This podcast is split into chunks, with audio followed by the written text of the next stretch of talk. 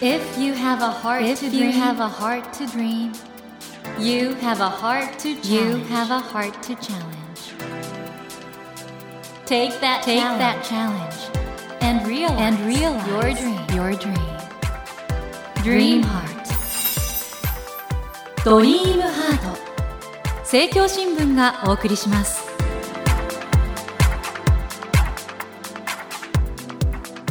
皆さんこんばんは 茂木健一郎です。東京 FM のスタジオから全国38局ネットでお送りしています。ドリームハート。この番組は日本そして世界で活躍されている方々をゲストにお迎えして挑戦や夢に迫っていきます。さあ今夜も今年の年間ベストセラー第1位となりました80歳の壁の著者で精神科医の和田秀樹さんをお迎えしています。こんばんは。こんばんは。ね売れるっていいもんですねそうなんですよね。学歴以外取り柄がないみたいなそんなことないでずっとしてたので、やっぱり一冊でも売れる本があるとですね、ちゃんと文化人になったかなっていうような気分になれて嬉しいですよね。うんこの80歳の壁は実はですねもちろんあの自分に関係あるってことで70代80代の方が最も購入してるんですけど40代から60代の方の購入も多いということでご自身のこともあるでしょうけどご両親のこともあるってことで読者の反響っていう意味だとどういう反響がありますか？本当におっしゃる通りでいろんな反響があってすごい面白いなと思うのはもちろん親御さんのために読んだっていう人もいらっしゃるし、あとこの本僕少し誇れる点があるとしたら、その80代の親が本読んで元気になったっておっしゃあるで割と明るくなったとかですね、だからそういうこう人間を元気にするとか喜ばせるとかってまあ私医者が本業なわけですけど、その日本の医者ってどうしても脅すこと多いんですよね。だからこんなことじゃ、うん。あなたは何々になりますよとか心臓病になりますよとかうん何やらですよとかって言ってそれで言うこと聞きなさいっていうような感じのことが多いわけですけども、でもやっぱりもっと人間として元気に生きていくっていうことって大事なことだと思うしあとはこれは日本の医学の構造としてそうなんですけど、うんうん。病名がつかないと医者にはかかれないんですよ。え？つまり保険診療っていうのはそういう仕組みなんですよ。つまりねあ予防で人間ドック受けた時金取られるじゃないですか、確かに。だからそのいわゆる日本の医療って病気になった時をもぐらたたきのように叩くんだけど、うん。例えば医者にどうやったら元気になれるんですかって聞いた時に、うんうん人を元気にするって医者の仕事だと思われてないなるほどなるほど。だからそこはこういう本でもそうだし、うん。私は引き算医療より足し算医療ってよく言ってるんですけど、うん年取ってくるとだんだん体が衰えてくるわけですよね、そうした時にじゃあこの血圧が高いから叩こう血糖値が高いから叩くと余計元気なくなっちゃうのね、ところが欧米だとかだとサプリ大好きじゃないですか。はいはいそうですね。サプリとかってやっぱり今より元気になろうって発想があるわけですし、まあ、運動をするにしてもそうだしあと私のクリニックで一番リピーターの多い治療って男性ホルモンの注射なんですね、うんうん男性ホルモンの注射を打つと明らかに元気になるわけですよだからそうやってこう足りなくなったものを足していく方がうんうん年を取ってからつまり体が弱ってきてからは元気になるって信じてますけどね。まあ本当にそういう和田先生のお話伺っていると僕も元気になってくるんですけど和田秀樹さんの著書ですね「80歳の壁」が今年のベストセラー1位ということでそして1月4日には新刊「ボケの壁」が発売されるということでこれはね認知症がメインということで今日ちょっとそこら辺の話もゆっくり伺っていきたいと思います。ということで今夜もですね精神科医和田秀樹さんをお迎えしていろいろお話を伺っていきたいと思います。和田さん今夜もどうぞよろしくお、願いします。願いしますドリームハート。それでは今夜も和田秀樹さんのプロフィールをご紹介いたします。和田秀樹さんは1960年大阪府のお生まれです。1985年東京大学医学部をご卒業後東京大学医学部附属病院精神神経科助手アメリカのカール・メニンガー精神医学校国際フェローを経て現在はルネクリニック東京院の院長を務めていらっしゃいます。また高齢者専門の精神科医として30年以上にわたり高齢者医療の現場に携わっていらっしゃいますということで和田さんはもう僕の中でものすごく賢い人というイメージなんですけど賢いってなんかみんな憧れると思うんですけど何なんですかね賢さって。いやよく僕もわからないんですけどただうん私のね信念が一つあって、うん賢い時はあっても、うん。賢い人っていない。おおいう考え方。深いですね。どういうことですか？要するに、うん。例えば、東大出た、うん。あの人賢い人だって言われるわけですけど、やっぱりカッとなって暴言吐いちゃって地位を失う人もいるし、うん不安になって不正をやってうん。地位を失う人もいる。うんつまり、心理状態によってバカになることって多いうんわけですよ。だから、そういう意味では、その賢いかどうかって、例えば、普段バカだって言われてる人がう、んものすごい発明をパーンとするとかですね、うんそういう発見をバンとするとかってことってあると思うので、賢い時とか輝いてる時って、まあ誰にでもとは言わないけど結構あるんじゃないかと。なるほどで、賢いと思われてる。つまり日本って一回賢いと思われると、うん例えば東大出てるっていうだけでこのうん人一生賢いと思われる？うんあるいは東大教授とかって肩書きを得ると一生賢いと思われる？うんでも、そうじゃないよねと。うんやっぱりその感情状態にもよるだろうし、賢い人でも勉強しなくなるとバカになるって思ってるので、賢いっていうことに関してあまりその固定的なもんじゃなくて、その場その場で賢いかどうかって大事なんだろうなと思いますけどね。あの和田先生は精神科医として活躍されてる一方受験のアドバイザーとして仲間と一緒に塾作ったりだとかあるいは受験生向けのね本も書かれていたりするんですよね。ということでその受験の神様と一部では言われてるってことなんですけども。和田先生の書いた本で合格しましたとかそういう学生さん僕の周りにも随分いるんですよ、ね。ありがとうございます。これあの改めてリスナーの方に和田さんが指導されてた受験の方法って何が一番ポイントだったの？僕は実はこれが今の私の考え方に通じていて、うん先週ご説明したみたいに、はい。はい。こう専門文化型医療よりも人間って合計した方が大事。トータルでねトータルで考えた方がいい。総合診療で。うんうん私受験勉強の一番の肝っていうのは、どこの学校でも合格者の最低点取りゃ受かる。あまあそそうかそれはそうかり そうですね。ところが、その時に、うん例えば国語ができないんだったら数学でめちゃくちゃ点取ればいいと。うんうん逆に、その数学ができないんだったら国語でめちゃくちゃ点を取ればいいわけだから、いわゆる子供たちを勉強やる気をなくさせる一番大きなポイントって、うん。多分、苦手科目を何とかしろとかって言われて、うん。いやいや苦手科目をやらされることだと僕は思ってるんですね。あそうですか、うん、だから得意科目を思いっきり伸ばして、うんうん。苦手科目の負担減らして合計点で受かろうよと。いう考え方。これでは人生みんなそうなんですかね。あの人生みんな得意なこと不得意なことあると思うんですけど、ええ。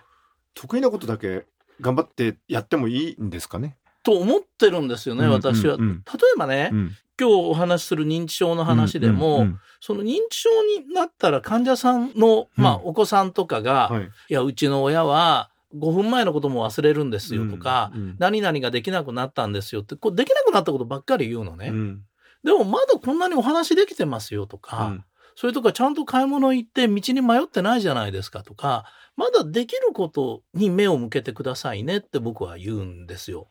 だから、そのできないことを見てても落ち込むばっかりだし、うんうんやっぱりこのできることがまだあるんだよと。つまり、すごい誤解だと思うんだけど、認知症になったらなんか何にもできなくなるってみんな思ってる。うんまあみんなとは言わないけど思ってる人多いですよね。はいはいでもいざ自分の親とかが認知症になられたらわかると思うんだけど、できることもちゃんと残ってるわけですよ。だから、そのいろんなことができるうちになるべくいろんなことをやってもらった方がいいと私は信じてますけどね。これだからできないことっても一つの、まあ、個性みたいなものでそれをうまく生かして生きていけばいいっていうことなんですかね。それでもあるあると思います。つまり、うんこの認知症ってよく都合のいい病気だって言われるんだけど、嫌なことを忘れることが割とできるなるほ。ど。だからその認知症になるとね、まあ特に重くなってからって施設とかうん見学されるとわかると思うんだけど、みんなニコニコしてるんですよ。うんそれは確かにできなくなったっていうふうに見るのか、忘れる能力がついたって見るのかは、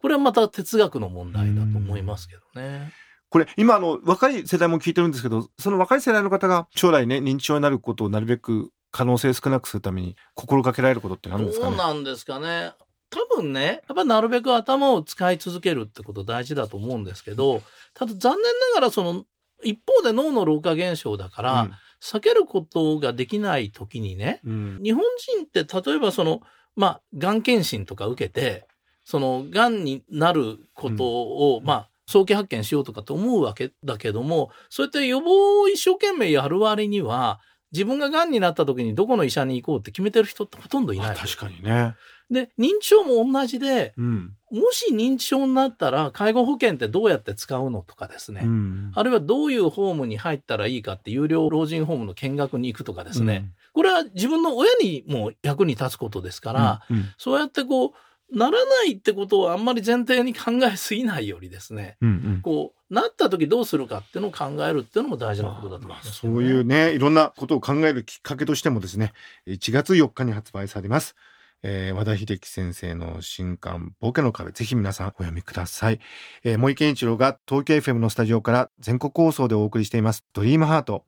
今夜も2022年の年間ベストセラー第1位になりました。80歳の壁の著者、精神科医の和田秀樹さんをお迎えしてお話を伺っています。ドリームハート和田さん、今、林真理子さんが理事長になられている日本大学の常務理事として活躍されてらっしゃるということで、これどうですか今、日大。どんな雰囲気ですか？いや、もちろん改革ってすぐには進まないので、うんあれですけど、一つだけ確実に自慢できることっていうのは、うんうんもうすごくものが言いやすい雰囲気になった。ああ、いいですね。会議もいろんな人がいろんな形で発言をするようになったので、うんうん次の段階としてそれをどう実現させていくかみたいなことですし今まあいわゆるいろんな人の不満うんちょっとここの人が足りないんじゃないかとかですねこういう形で人を増やしてほしいとかもあるでしょうしあるいはここはこういう形で運営した方がいいんじゃないかとかってそれが割と例えば理事長に直に訴えるとかもできるみたいな、うんやっぱりいい考え方のこう組織になってますよね。あとやっぱり林先生の人脈の広さで、うんまあ、茂木先生にも来ていただいたわけですけど、いろんな形で学生に直接はいはいはい訴える講演会とかも開きたいと思ってますので、まあ楽しい大学になると信じてますけど。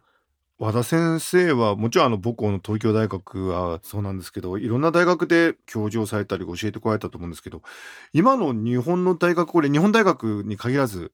課題って何なんですかね、どうなんですかね？だから私はやっぱ日本の大学って、うん。やっぱりなんか上が下に教える型のうん。まだ教育が多いと思っていて、そうじゃなくて、やっぱりそこで対等にタメ口を聞いてディスカッションをするってすごい大事だと思ってて、まあ、例えば東大だと物理学科とかはそういう雰囲気があるらしくて、うん教授のことを教授と呼ばないでさんと呼ぼうと。うん学生もさんと呼ぼうみたいな、そういう雰囲気があるって聞いたんですね。でこれってすごい僕は大事だと思っていて、外国だったらもう教授であろうが、学部長であろうが、総長であろうが、みんなトムとか、うんファーストネームで呼び合ってるじゃないですか。でもその雰囲気の中からってすごい大事だと思っていて、うん。日本人でノーベル賞を取ってる人ってみんな海外の大学に留学したことのある人か、うんうんうん。あと企業研究者が多くて、うん。日本の大学の中だけの研究でノーベル賞を取った人って多分その物理学科とかにしかいないはずなんですね。うんだからやっぱり上下関係っていうのが、うん。この高等教育の中ではあんまり僕は良くないような気がしますけどね。これ広げると日本全体の話になってくると思うんですけど和田先生実はもうありとあらゆることについて本書かれてるじゃないですか。どうですか？日本の社会ってことになると今度、そうですよね。だからうん。やっぱりおっしゃる通りで、日本の社会っていうのに持ってくると変化を恐れすぎてる。うん割とその現状維持バイアスがかかってるような気がするんですよ。なんか失敗を恐れてる。うん、だから私、受験勉強法の本をたくさん書いてるわけですけど、僕のやり方が絶対正しいというつもりはないんだけど、試してみたら点が上がるかもしれない。なるほど、で逆に落ちるかもしれない。うんうんでそれが実験だよっていうことをうんうん思ってほしいんですよ。うんうんだからその実験って全部成功するわけじゃなくて、ううんまくいかなかったら他の実験をやってほしいうんと思うんですよ日本のね。社会はもうちょっと実験した方がいいというそんな気がしますよね。かね。そして和田先生といえばもともと医学部行かれたのも映画監督になりたかったからだとそうなんです。ね。今まで5本撮ってらしてどうですか？次回作の構想などはいや、コロナで映画館に入れないとかって言って、まあ日本ちょっと取り損なってるんですけど、今やっと本が売れ出してきて、うん。少し私の名前に注目してくれて、うん。声をかけてくれてる人がいるので、はい。ぜひ実現させたいと思いますよね。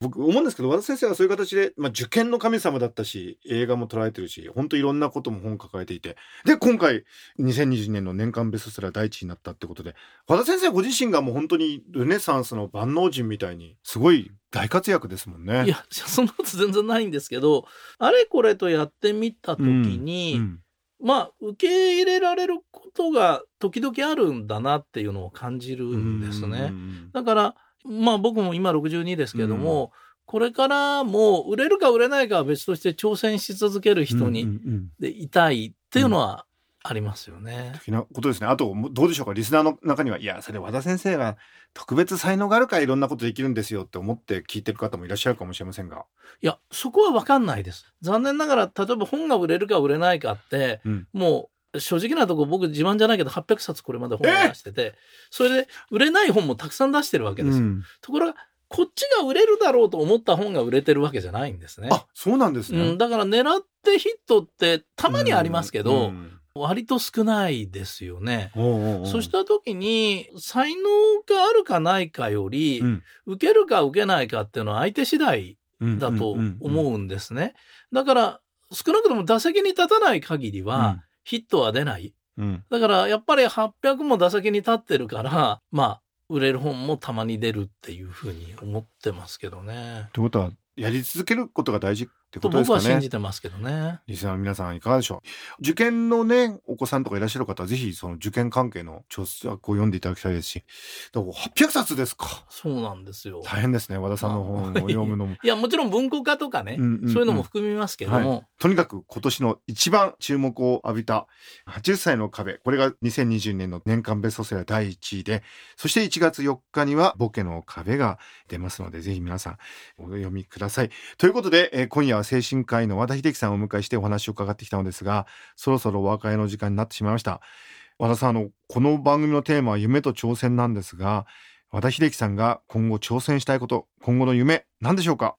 どうですかね、わかんないですよね。だから、すごく地味にうん。人に喜ばれるようなことをしようという気になるかもしれないし、その時になんか誘いがかかったら割と僕乗るタイプなんですね。うんだから、これからも運任せで 生きていきたいなと思ってますけど。なるほど。お気になってる方やね、和田先生に何かお誘いしたい方は、はい。えー誘ってみてください。和田秀樹さんはですね、現在話題となっている本、80歳の壁を検討者より発売されていらっしゃいますが、えー今夜はですね、この80歳の壁に和田秀樹さんの直筆サインを入れて3名の方にプレゼントいたします。ご希望の方はこの後番組のエンディングで応募方法をご案内いたしますので、もう少しお待ちくださいね。森健一郎が東京 FM のスタジオから全国放送でお送りしていますドリームハート。今夜も精神科医和田秀樹さんをお迎えしました。和田先生、あの、本当にいろいろ勉強になりました。いえいえ、そん2な週続けて本当にはいありがとうございました。ありがとうございました。Never let go of that dream. Never forget Never that forget heart to that challenge. heart to challenge. Dream Heart. 茂木健一郎が東京 FM のスタジオから全国38局ネットでお送りしてきましたドリームハート。今夜も今年の年間ベストセラー第1位となった80歳の壁の著者で精神科医の和田秀樹さんをお迎えしました。いかがでしたでしょうか？あの僕は和田さんのことはもう10年ぐらい存じ上げていて仲良くさせていただいてるんですけどもなかなかね自分の思いが世の中に届かないみたいな感じでいろいろ考えてらっしゃる時期も知ってるんでやっぱり友人として本当になんかね人間一生懸命やってるといいことがあるんだなって思ったんですね。でやはり今日お話伺ってて和田さんが受験の指導をされていたりとかあるいはその映画を捉えたりとかいろんなことにチャレンジされてるその姿自身が素敵だなと思ってですね人間やっぱりやりたいことを一生懸命やる努力するですぐには報われないかもしれないけどいつかは何か形になることもあるかもしれないという、えーそういうねメッセージを和田秀樹という一人の人間その姿自身が我々に伝えてくれているような気がして私自身とてもですね勇気をいただいたように思います、え皆さんもぜひそういう元気になる和田秀樹さんの本をお読みいただけたらなと思います。それではお待たせいたしました。プレゼントの応募方法をご案内いたします。幻冬舎より発売中の80歳の壁に和田秀樹さんの直筆サインを入れて3名の方にプレゼントいたします。ご希望の方は必要事項を明記の上ドリームハートのホームページよりご応募ください。私麦に聞きたいことや相談したいことなどメッセージを添えていただけると嬉しいです。なお当選者の発表は商品の発送をもって返させていただきます。たくさんのご応募お待ちしております。そしてスマホアプリオーディではドリームハートの番外編番組茂木健一郎のポジティブ脳教室を配信中です。こちらも聞いてみてくださいね。さて来週のドリームハートは内容を変更しましてリスナーの皆様から寄せられたお悩みやご質問に私茂木がお答えしていきます。来週も聞いてくださいね。それではまた土曜の夜10時にお会いしましょう。ドリームハートお相手は森健長でした。ドリームハート。政教新聞がお送りしました